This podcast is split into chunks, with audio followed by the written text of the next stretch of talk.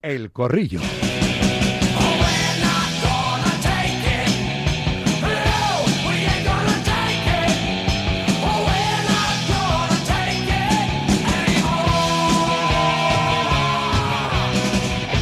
Las 2 y 10 en punto. Qué alegría, qué bien empezar así el corrillo, ¿no? Puntuales. Debería ser siempre hasta ahora. Lo que pasa es que su presentador es muy, muy díscolo ¿eh? y se le van los tiempos con, con facilidad. Pero a las 2 y 10 es la cita que tenemos hora bruja pactada con todos los siguientes de Directo Marca para analizar lo que ha sido una jornada interesante, sobre todo para el Real Madrid, ¿no? Que ha dado un golpe en la liga y aprovechando que ninguno de los, de los tres perseguidores ha conseguido ganar en esta jornada 24 en la Liga y Sports. Y él encima ha ganado un rival directo como el Girona, poniendo con ese 4-0 tierra de por medio. Y ahora son cinco puntos los que saca el equipo de Ancelotti al de Mitchell. Voy saludando a las damas. Primero Vanessa de Lucio Onda Madrid. Hola Vanessa, buenas tardes. Hola, ¿qué tal? Muy buenas tardes. María José Stalriz, periodista deportiva. Hola María buenas tardes. ¿Qué tal? Muy buenas tardes a todos. Totem de este corrillo los lunes, nuestro exfutbolista de, de cabecera junto con Javi Casquero en los corrillos de, de este programa. Hola Jorge López Marco. Tote, Tote, buenas tardes. Hola. Hola, buenas tardes a todos. Y está también David Sánchez Cañete, Dasón. Hola Cañete, buenas tardes. ¿Qué tal? Muy buenas tardes a todos, Rafa. Lo peor de lo del Real Madrid, la única, la única mancha en la pared blanca, y se ve mucho la lesión de, de Bellingham, Tote, ¿eh? porque volvió a marcar, volvió a, reencontrarse con, esa faceta inesperada, ¿no? Cuando lo fichó el Real Madrid, de ser ahora mismo con, con 16 goles el pichichi en solitario de, la clasificación y va a estar con ese esguince tobillo, Jorge, tres semanas de baja. Espera el Real Madrid tenerlo para la vuelta de la eliminatoria que arranca mañana de octavos, la vuelta en el Bernabéu frente al, Leipzig, ¿no? En la Champions, Jorge. Sí, me imagino que le van a echar de menos porque está en un momento bueno pero creo que Madrid si está al nivel del otro día no necesita a nadie. Creo que físicamente y, tácticamente y todo está un paso por encima de los demás. Y aunque te digo que es, es, es importante para ellos por todo lo que te da ese, ese, chico, pero pero tiene llevan con bajas todo el año y fíjate cómo están. O sea que una más no creo que les afecte demasiado.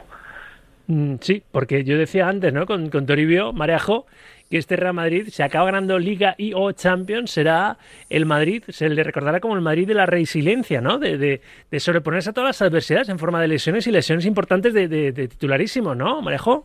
Bueno, es que eso también es parte de su grandeza, es decir, el saber resolver todas las vicisitudes por las que ha tenido que pasar y además eh, con nota, porque eh, vamos a ver, Bellingham, que yo sepa, se ha lesionado, si no me fallan los cálculos, tres, se ha lesionado, se ha perdido tres partidos y, no se ha notado demasiado su ausencia. Cuando han faltado los centrales, el otro día, tampoco es que los pusiera demasiado a prueba el Girona, pero, pero el caso es que es, esa supuesta crisis de Dios mío, que es lo que va a pasar con la defensa central del Madrid, es que ni atisbo de duda ni atisbo de problema. Entonces, al final, también parte de la grandeza del Madrid y todo lo que está lo que le está revirtiendo en forma de, de, de, números a favor y de puntos se debe también a eso, a que está resolviendo con mucha solvencia todo lo que está teniendo que pasar, que no es poco a nivel de lesiones. Vanessa, ¿cómo lo ves? ¿El Madrid será el Madrid de la, de la resiliencia si se acaba ganando Liga y o Champions? O, o, por eso es el Madrid, ¿no? Porque tiene esa profundidad de banquillo que no tiene otros clubes.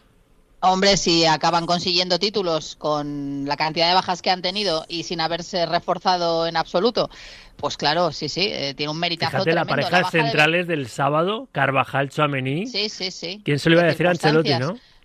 Bueno, la propia baja, para mí la del portero, que cuando sucede, ¿También? a mí me parece la, la, peor baja casi para el Real Madrid, y fíjate que tampoco lo hemos notado, el Madrid ha encajado poquísimos goles y la baja, aún así, esto que comentáis, la baja de Bellingham eh, para mí no es cualquier baja, eh, solo él en 29 partidos lleva 28 eh, entre goles y asistencias, ¿eh? y creo que es el jugador que mejores estadísticas tiene en las ligas europeas, juntando todas las competiciones. O sea que, y el rendimiento del inglés eh, nos ha sorprendido a todos. Sabíamos que era un buen futbolista, pero creo que ha sido descomunal su incursión en la liga y en el y cómo, cómo ha encajado en el Madrid. Y viene lo gordo, ¿no? Viene la Champions. Es verdad que el Madrid debería de superar esa eliminatoria, pero yo bueno, me, tengo curiosidad por ver eh, cómo vuelve, qué tirita vuelve a ponerse el Madrid en esta nueva herida, en este, en este nuevo bache que tiene que afrontar Ancelotti. Cañete, sí. Espera, David, eh, que falta por opinar y, Marejo. No, yo creo que cada día es más sorprendente lo que sucede alrededor del, del Real Madrid. A mí me sorprende muchísimo que con todas las bajas que ha tenido el conjunto blanco desde inicios de temporada no lo haya notado prácticamente. Es que solamente ha perdido dos partidos, los dos frente al Atlético de Madrid, y ha solventado problemas muy serios en la portería, en la defensa y, y arriba. O sea, estamos hablando de que el otro día un chaval, porque para mí es un chaval, de 1,73 se coloca de central y nuestro compañero José L. Rodríguez le coloca un 3 que tendría que ser casi un 4. Hizo un partidazo absolutamente brutal, Carvajal como central. Y encima creo que jugó de central izquierdo. Además, redimiéndose del fallo entre él y Nacho, ¿verdad? De, esa jugada del gol de Llorente, el gol del empate en el, en el derby del pasado domingo, de este domingo, en el anterior. Claro, es lógico. Entonces, bueno, eh, ya no hablamos de Courtois, el hecho del fichaje de Kepa y que al final esté Lunin haciendo las cosas muy bien.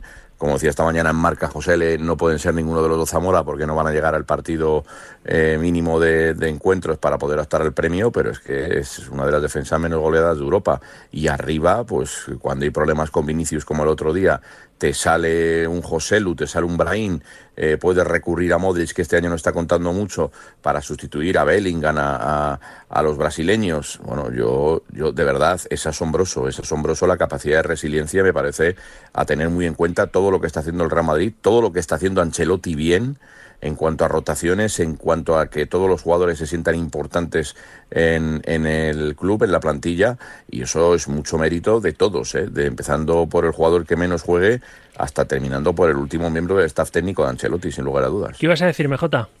No, simplemente qué alternativas hay. Tienes a Brahim. Es que esa es otra de las claves. Que bueno, de hecho, mañana Brahim se presupone que va a hacer la veces de Bellingham. Claro, Claro, efectivamente. Y cuando lo ha hecho no, no, no, has notado, no, ha no, ha fallado. Quiero decir que depositas la confianza en un chaval y te funciona. O sea que ya no solo es el mérito de la unidad A, sino también de la unidad B, que es que es muy buena.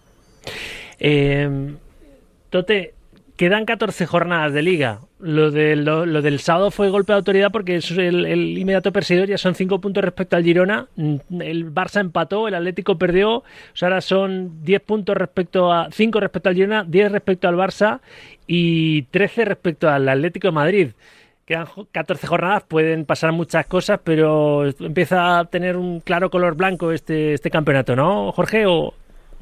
Sí, sobre todo las sensaciones y porque los que vienen por detrás no te dan la sensación de que puedan ganar lo que queda y que puedan estar a un nivel alto, ¿no? Madrid y Barcelona, eh, eh Atleti y Barça están fallando muchísimo, no son consistentes, sobre todo fíjate el Atleti fuera de casa, son seis o siete derrotas, creo que no, eso no lo ha pasado las últimas ligas, es muy difícil ver que Atlético Madrid haya pinchado tanto fuera de casa y el Barça futbolísticamente no, no le da, no le llega, ¿no? Aunque gane, pero tú ves las sensaciones y te crees que no, no va a poder estar ahí hasta el final.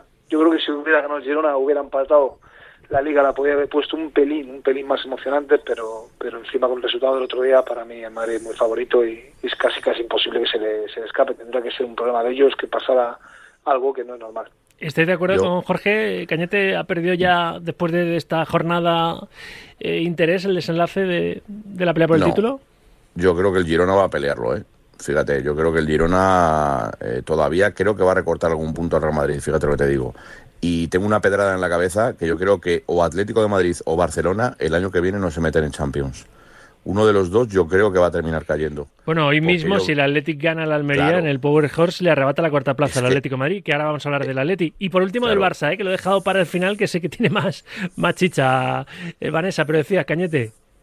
No, eso, que, veo al Atlético Club muy fuerte eh, y yo creo que, que como no se pongan las pilas alguno de los dos, o Barça o Atlético de Madrid, eh, puede que se queden sin Champions en la próxima temporada. ¿eh? Y eso es algo, algo muy duro para cualquiera de los dos conjuntos. El Atlético Madrid, como decía Tote, está muy mal fuera de casa, muy mal. Eh, yo creo que el subidón de ganar al Real Madrid esos dos, esos dos encuentros o, empatar y luego el, el, o antes el ganar al Real Madrid en la Copa del Rey puede que le haya pasado factura a la hora de un bajón, no sé. Y el Barcelona, Barcelona es que no juega absolutamente a nada. Es que el Barcelona es el peor Barcelona de los últimos 10 o 15 años, sin lugar a dudas. Entonces, eh, yo tengo la sensación de que uno de los dos puede que no entre. Y, yo, yo al Girona y al Athletic los veo muy fuertes, aparte del Real Madrid, lógicamente, que es el principal candidato a hacerse con el título de liga. Ahora lo hablamos, pero Vanessa o María José, ¿alguno está de acuerdo con Cañete en que se, se puede animar todavía el desenlace por el título de liguero? Yo, Hombre, estamos en febrero y que... Dale, dale, dale, No, quedan 14 jornadas y, hombre, decir que, evidentemente, mientras las matemáticas te permiten hacer cábala, pues no hay que darle a nada, nada a nadie, ¿no? Pero es lo que dice Tote, si es que es más las sensaciones que te producen los de detrás, que no está muy claro que veas a nadie con esa capacidad de reacción que tiene que suponer mm, ganarlo prácticamente todo y que el Madrid tenga algún resbalón, lo cual ahora mismo, pues viendo cómo andan Barça y Atleti, no parece muy posible. Y el Girona es que es una cajita de sorpresas. Claro, el Girona lleva una, una temporada extraordinaria, de hecho solo ha perdido dos partidos, los dos contra el Real Madrid, y, está ahí por méritos propios y puede ser subcampeón perfectamente. Ahora yo creo que este fin de semana, y el propio Mitchell lo explicó como nadie en rueda de prensa, quedó claro que obviamente es que es normal y natural la diferencia entre ambos clubes pues es grande. Y al Girona al final no le podemos tampoco pedir que gane la liga no eh, que va a estar ahí haciendo ruido y peleando eso estoy segura. Y que va a ser un estorbo para los que quieren meterse en Champions también. Mm, lo que no sé es si, si hablar ya de, campeón de liga eso eso me parece un poquito demasiado. Marejo y ponemos el, el foco en el Atlético Madrid yo creo que la clave está en ver ahora cómo responde con todo eso que hablábamos en el arranque del programa, todas las, dificultades que, está teniendo eh, el Real Madrid, cómo responde ahora que viene lo realmente importante que es la Champions. Ahora sí que viene una cantidad de partidos bárbaros, de exigencia máxima, vamos a ver qué tal resuelve y en función de eso vamos a ver qué tal también eh, consigue superar el Girona el, el del otro día y, sobre todo cómo llegan los equipos en las diez últimas jornadas que como decía Luis Aragonés es donde se resuelve todo y yo estoy bastante, bastante de acuerdo con ello. Em, es cierto que, la disputa por las plazas Champions este año va a estar más reñida que, en los últimos años, me parece que eso es muy atractivo para, para el espectador y para el aficionado, em, pero sinceramente Mm, a ver, eh, de los eh, cinco, yo, yo incluiría también al Athletic Club, eh, cuidado que, es que está ahí, o sea, que es que está ahí y lo estamos desconsiderando. Estamos diciendo que el Barcelona y el Atleti, cuidado con el Athletic Club también, ¿eh? Que es un, candidato también hacerse con, uno de los puestos. De manera que vamos a ver qué es lo que sucede, pero, pero sí, va a ser una liga apasionante, por lo menos en lo que por lo que respecta a los puestos Champions. Tote, lo del Atlético Madrid, ¿qué te duele más? ¿Una nueva derrota en casa o perder en el peor momento posible a Álvaro Morata, eh, teniendo lo que tiene por delante el, equipo para empezar, independientemente de, del rival de la próxima jornada, de la próxima jornada en Liga, lo del martes que viene la ida de esos octavos de final de la Champions, el Giuseppe Meazza frente frente al Inter. ¿Qué te dolió más? Porque tú eres muy moratista, Jorge. Sí, a mí lo de Morata sí, porque yo entiendo que esta Liga Atlético de Madrid ya la tiene muy difícil desde hace tiempo y, también creo que no, no se puede vivir el lujo de jugadores importantes perderlos para lo que le, para lo que le viene ahora en estos tres o cuatro meses, ¿no? Bueno, gracias a Dios es creo que es un mes, un mes y algo, no ha sido tan grave como parecía y hay que ver ahora, ¿no? Si Depay y Correa pues están a la altura y sacan todo el fútbol que tienen. ¿Qué os pareció lo de, más que lo de Morata, que está analizado, ¿no? Pues obviamente es una, es una pena.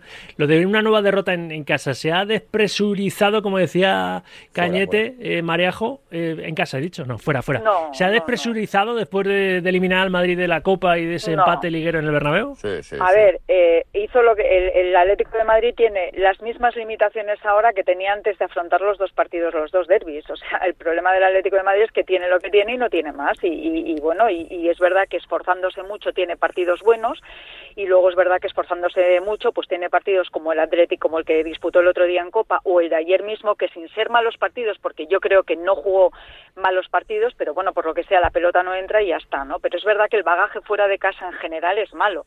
O sea, 14 de 33 puntos, de 36 puntos es un bagaje muy escaso. Ahora bien, hay que eh, reconocer que no es lo mismo lo que ya se ha perdido, los, los puntos que se han perdido hasta hace hasta antes de, Navidad que los que se han perdido después. Porque a mí, por ejemplo, insisto, el partido de ayer no me pareció un mal partido del Atlético de Madrid. Es verdad que se podía haber ido al descanso con más goles encajados, pero también podía haber ganado. La segunda parte. A mí me pareció un mal, muy mal partido del Atlético de Madrid. Sí, eh, sobre todo, además, no solo, no solo por la pobreza ofensiva que demuestra. En la primera sí, pero en la segunda no, y un partido dura 90 minutos. A mí en general no me pareció una buena versión, ¿eh? A ver, eh, no es una versión no, es solo, no es solo lo que le pasa a Griezmann y a Morata, que de repente se han desactivado y, llevan seis partidos sin marcar gol y así es imposible porque además Memphis tampoco parece ser eh, la solución. Es que atrás, eh, bueno, lo que concede el Atlético de Madrid atrás es tremendo. Ayer estuvieron mal en todas las líneas y, un equipo como el Sevilla, que viene con el cuchillo entre los dientes, que viene necesitadísimo de salir de esa zona de abajo, les, les, les retrató en algunas ocasiones y, y eso es así. La, la, versión que este año está ofreciendo este club fuera de casa es eh, tremendamente llamativa y le va a costar, le puede costar esto que estábamos diciendo antes, eh, quedarte incluso fuera de Champions, porque no puedes perder tantísimos puntos fuera del Metropolitano. Yo, yo de verdad, eh, creo que es un problema de, de, falta de ambición, es un problema anímico. Yo no sé si se desinfló una vez que consiguió el empate frente al Real Madrid en el Bernabéu. No, hombre, no. En la Copa mal. ¿Tú crees, que ayer faltó ¿Tú crees que ayer faltó ambición? Sí, sí, o, sí. O, faltó aliento? No, no, faltó ambición porque cuando, cuando se ve por detrás en el marcador es cuando espabila.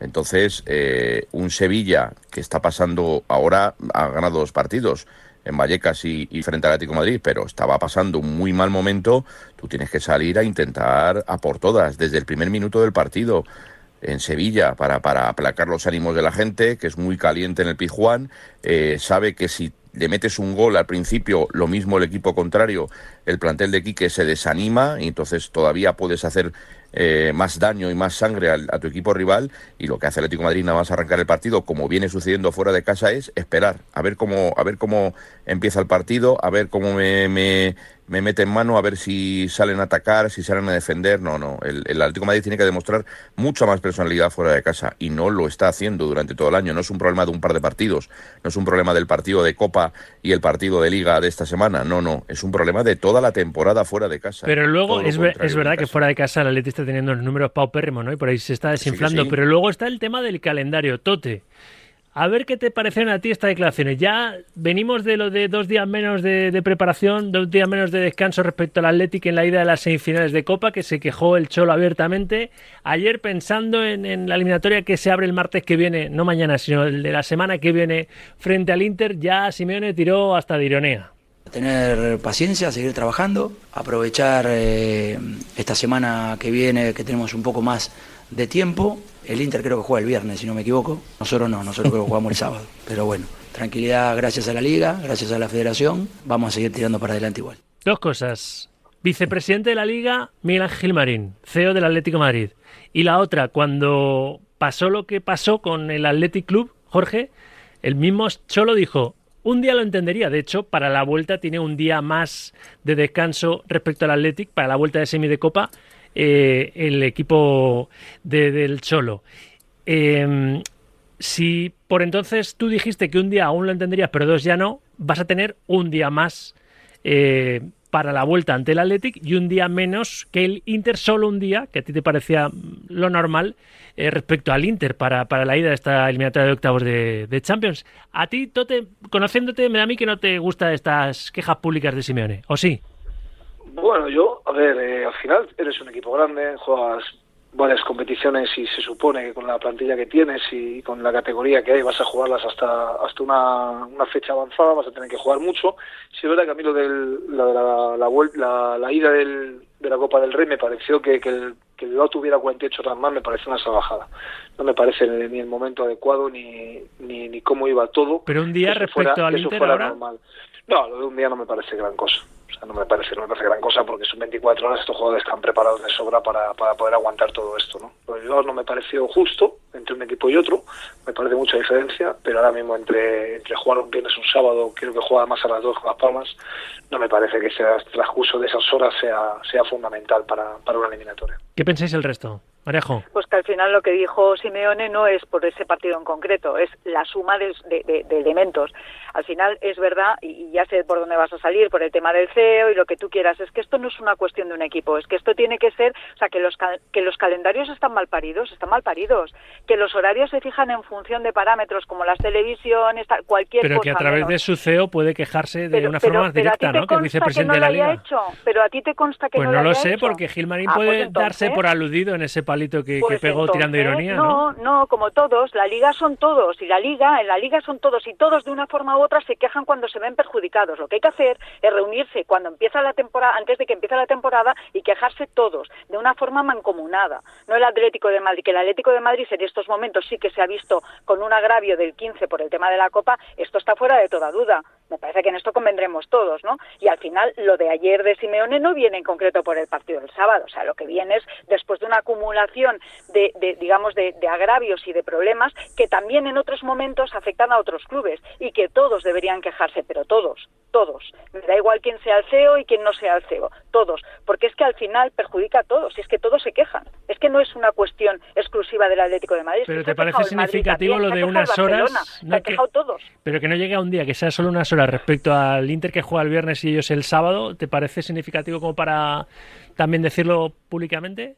Te insisto, sí, porque al final es eh, em, em, me parece anecdótico, si tú quieres, te lo voy a anecdótico, pero me parece que el trasfondo, el trasfondo de las palabras de Simeone dicen lo que dicen y yo creo que lo que quiere decir es estos señores hay que meterle mano y hay que meterle mano cuanto antes. No, no creo que vaya más allá o que vaya en concreto por el partido del sábado, sinceramente lo creo, ¿eh? pero sí que es verdad, hombre, que habría que y además es que en eso está todo, todo el mundo de acuerdo. Tampoco veo a qué la polémica, a ganas de meter el dedo en el ojo. Vanessa. Sí, pero al final es el que. Yo, creo que, teniendo en cuenta, y podemos estar todos de acuerdo en que la ida de Copa faltó un poquito de sensibilidad eh, para, para haber tenido en cuenta la circunstancia del Atleti y que no hubiera esas 48 horas de diferencia que hubo entre los dos. En eso podemos estar todos de acuerdo, pero creo que, que, ya está. O sea, eh, Simeone debe dejar de quejarse de esto permanentemente porque lo de esta semana realmente no va a ningún lado y lo que tendría que entender también es que para que él mismo y todos los jugadores que forman la liga puedan cobrar también parte de los dinerales que cobran, los partidos se ponen en unos horarios que interesan a las teles. Las teles pagan una pasta increíble por dar eh, los derechos de televisión y no es lo mismo que un club como el Atlético de Madrid eh, se dé un viernes a que se dé un sábado.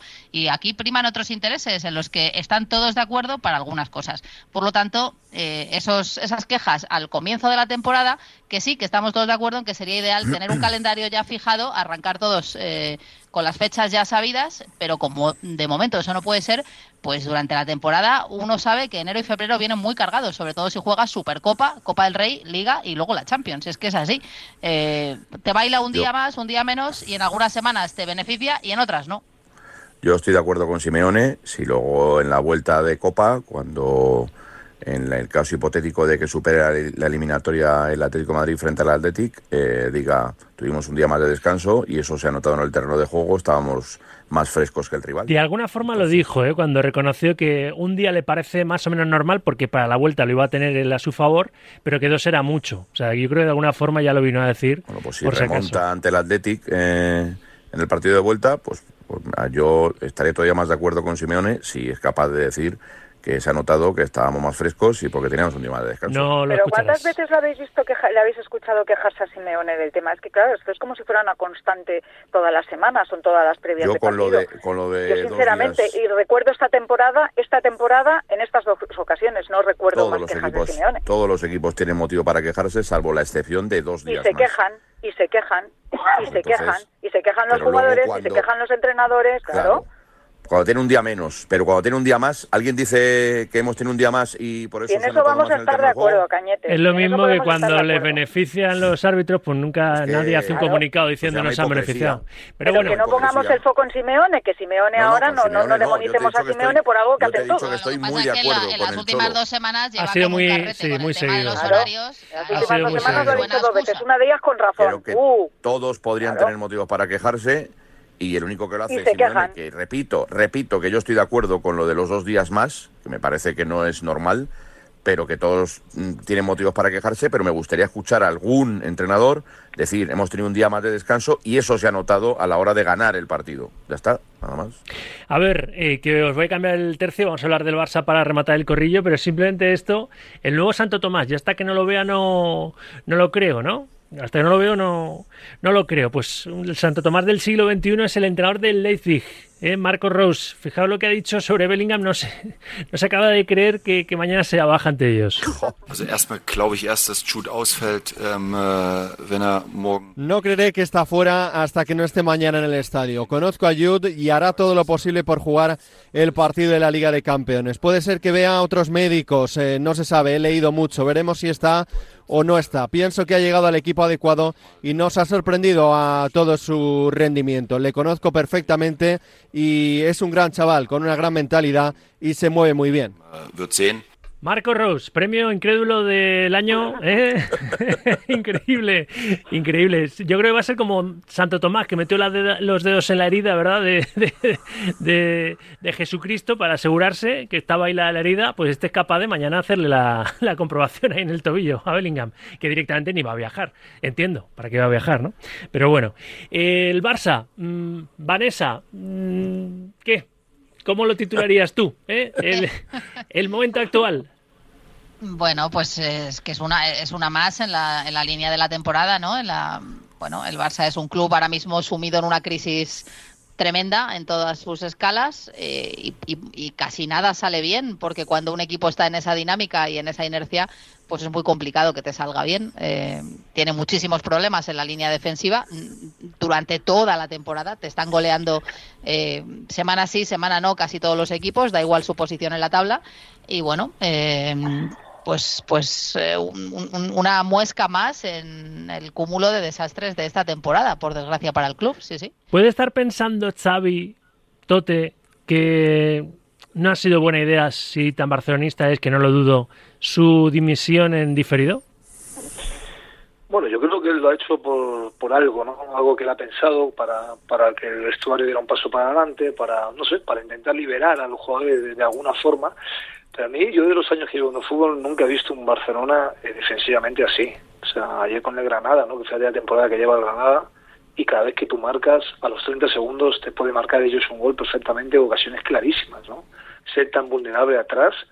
Yo llevo muchos años viendo fútbol y, el Barcelona le he visto no ganar títulos durante el año, no estar bien, pero pero defender así, te lo juro, es que me, cuesta mucho creerlo. ¿no? Daba antes el dato, Jorge, lleva 33 goles encajados eh, la temporada pasada que gana la Liga en esta misma jornada, jornada 24, lleva solo 8 goles recibidos. 50 en total. Sí, ¿eh? mm. es, que, es que hasta para ser cuarto, hasta para estar en Champions el año que viene, me cuesta creer que pueda, Con, el, con el agujero que tiene atrás y con la, intensidad defensiva de todo el equipo, porque ni la gente del medio aprieta como, como apretaba, ya no te digo históricamente Barça con Guardiola, ¿no? pero los años atrás, las pérdidas, era un equipo que el año pasado mismo ganó la liga porque te comía, el año pasado perdían un balón. Tenía Busquets el año pasado. Exactamente, sí, bueno, además, ¿no? Y además, Bueno, pero la línea de la defensa era la misma y el año pasado era un equipo al que no le metía un gol nadie. Es una cosa increíble lo de la defensa. ¿eh? nadie sabe qué ha pasado. Exactamente. Que no está Busquets. Me, sorprende mucho. no, bueno, no tiene a Jordi Alba, que la gente no habla de Jordi Alba, y a Jordi Alba le van a echar de menos los próximos 10 años, porque lo que es el juego te da ofensivamente no te lo da nadie en el Barcelona hoy ni por asomo, ¿no? Así que, pero bueno, es un cúmulo de muchas cosas, pero me sorprende porque, porque el Nápoles que no está bien en su liga, pero claro, permitiendo de esto, te va a costar muchísimo eliminar a Nápoles. Yo, fijaos que sí que eh, interpreta, interpreto todo lo que ocurrió ayer en el palco y el nerviosismo que, que, hemos podido ver en, las horas después de, la hecatombe contra el Granada. Sí que veo sí que veo un salto cualitativo. Es decir, eh, yo creo que lo que se está temiendo el cuadro directivo del Fútbol Club Barcelona es que eh, si no se pasa a cuartos, si no se supera Nápoles, eh, son 10.6 millones de euros menos que ya están presupuestados este año. Y eso lo que hace es que se acreciente cada vez más el nerviosismo. Y es verdad que al final el efecto acumulativo, ¿no? Una mala temporada en la que todos han contribuido. Yo es que no eximo de culpa a ninguno, ¿eh? O sea, yo, creo que llegados a este punto ya no es quien tiene más culpa de esta situación, es que todos tienen su parte alícuota de responsabilidad. La directiva, los jugadores, el entrenador, el entorno, los medios, todos absolutamente han, con perdón de la expresión, han enmierdado eh, la situación de una institución que ya per se venía arrastrando con todo el lastre económico y todo el tema Negreira, venía de una situación muy complicada y, y lo que se ha hecho es abonar el terreno para que cada vez sea peor. Pero al final es que como el Barcelona, como el Barcelona no supere los octavos contra el Nápoles, es que, la que el incendio que se va a montar va a ser tremendo y cada vez queda menos, claro. Y yo creo que eso al final, pues bueno, se escenifica por ejemplo, con lo ocurrido ayer con, con, con, la porta tirando canapés por el palco, ¿no? Esa es la pregunta, la última pregunta que os iba a hacer. déjame, Cañete, que le paso a los oyentes que están muy con ganas de participar, muy interactivos, pero esa es la pregunta, eh, después de lo que iba a decir eh, David, que os quiero hacer. Eh, la forma de, de hacer reaccionar a este equipo o al menos reaccionar la porta más allá de tirar por los aires los canapés, es esperarse a la eliminatoria de, octavo frente al Napoli, ¿no? ¿Pensáis que, que va a aguantar de verdad eh, hasta el 30 de junio a la leyenda, por, por, por, ser leyenda, en su decisión de me voy yo antes de que me echéis, pero me voy el 30 de junio. Ahora me respondéis y me argumentáis, pero los siguientes piden paso y se lo damos. Nueva tanda de notas de audio en el 78 26 90 92. Hola, soy Antonio de Madrid. Hola, Antonio. Me parece increíble que eh, se esté diciendo o insinuando que Simeone no se puede quejar porque el Inter tiene 24 horas más de descanso. Eh, señores, el, Inter es un equipo italiano, no español. Juega la liga italiana. ¿A quién queremos ayudar? ¿A los equipos italianos o a los equipos españoles? Me parece que, hay que tener un poquito de por favor, ¿no? Venga, un saludo. Buenos días o buenas tardes, Radio Marca.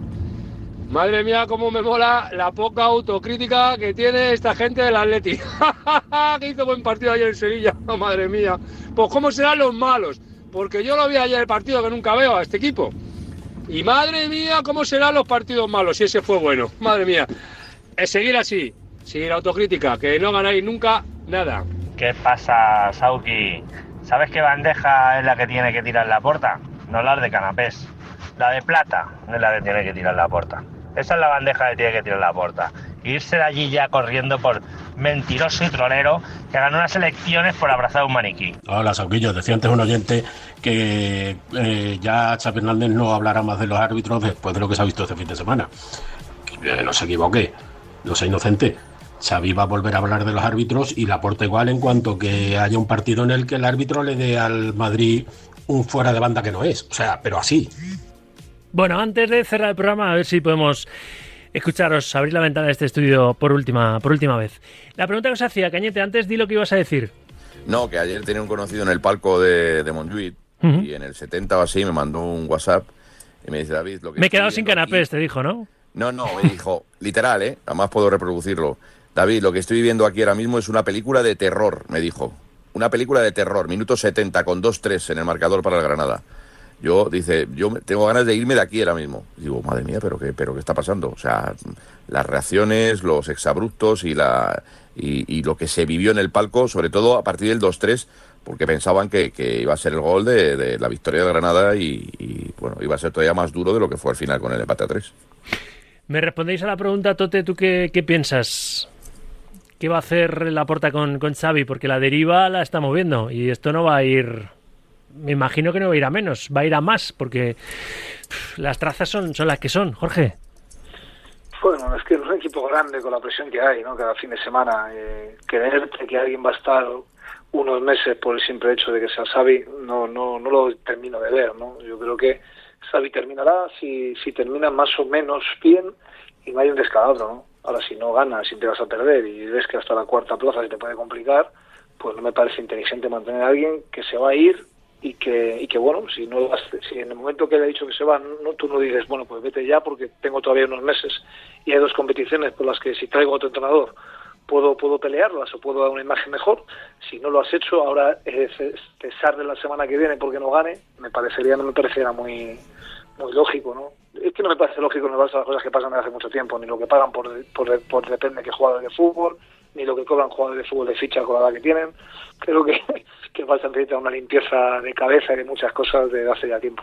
Todo menos cambiar el paradigma, ¿eh? Que menuda, menudo lío Vanessa se, ha metido deco en esa entrevista sí, en bueno, Portugal. Hay que ver un poco, hay que ver si de verdad ha dicho el modelo, el, paradigma. El, portugués y el español es bastante parecido, ¿eh? No creo que se haya ido mucho en la traducción pero como la propia revista está ahora desmintiendo esas declaraciones, bueno, no, no, sé muy bien en qué va a quedar eso. Respecto a lo de Xavi, yo es que te lo respondo con otra pregunta. Prescindir de Xavi para poner a quién. Porque ahí está el, el, meollo del asunto. No, entiendo que a Márquez, ¿no? que es la opción low cost. No, no, no, no, no, quieren a Marquella. Digo, ver la opción low cost. Si el problema es de dinero. Lo que dijo fue Labrada. No, no, claro que hay un problema de dinero y, no, y, y, el Barça entiendo que lo que lo que hará después de lo que ya les ha anunciado Xavi es contar o intentar pensar en alguien que agarre un proyecto desde cero y que intente reconstruir una vez más, porque seguimos igual, el, club desde verano y empezando la temporada. Yo creo que traer a alguien ahora en febrero o marzo supondría quemarlo y una opción low cost ni siquiera hay para eso. Eh, por lo tanto, además, bueno, yo creo que la Porta no tiene ninguna intención de echar a Xavi y que tampoco ha sido nunca un entrenador. Eh, le cuesta mucho destituir a entrenadores al presidente. Entonces, creo que a no ser que haya, bueno, no sé, una debacle ya, una, cosa loca, eh, yo creo que la intención es aguantar con Xavi. ¿Quién falta por opinar? Y nos vamos, Marejo, ¿no?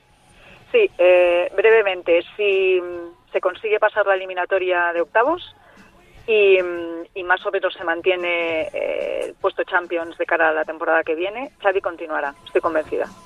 Ojo, ojo el vaticinio está el Rich. No hay gente, dicen que hay directivos que le están. la temporada que viene, dice. Que hay directivos que le están pidiendo que lo reconsidere. Continuará, continuará hasta 30 de junio. Ah, vale, vale, vale. No, no, hombre, no. Hemos entendido que.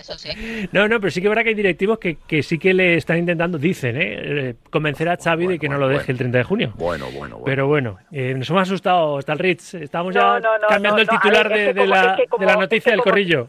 Sí, pero como se despeñe en Champions, es que ya, ya, ya se va a pasar mañana. O sea, que no acaba no, llega ni a 30 de junio. La historia es que Xavi con esta decisión... Mota es el nombre. Mota es el nombre. Eso ya, sí, nos lo dijiste y lo tenemos apuntado, pero la historia es que con esta decisión Xavi ha dejado ya al desnudo a, los jugadores y a, la porta, ¿no? Ya no hay parapeto ni, ni escudo posible.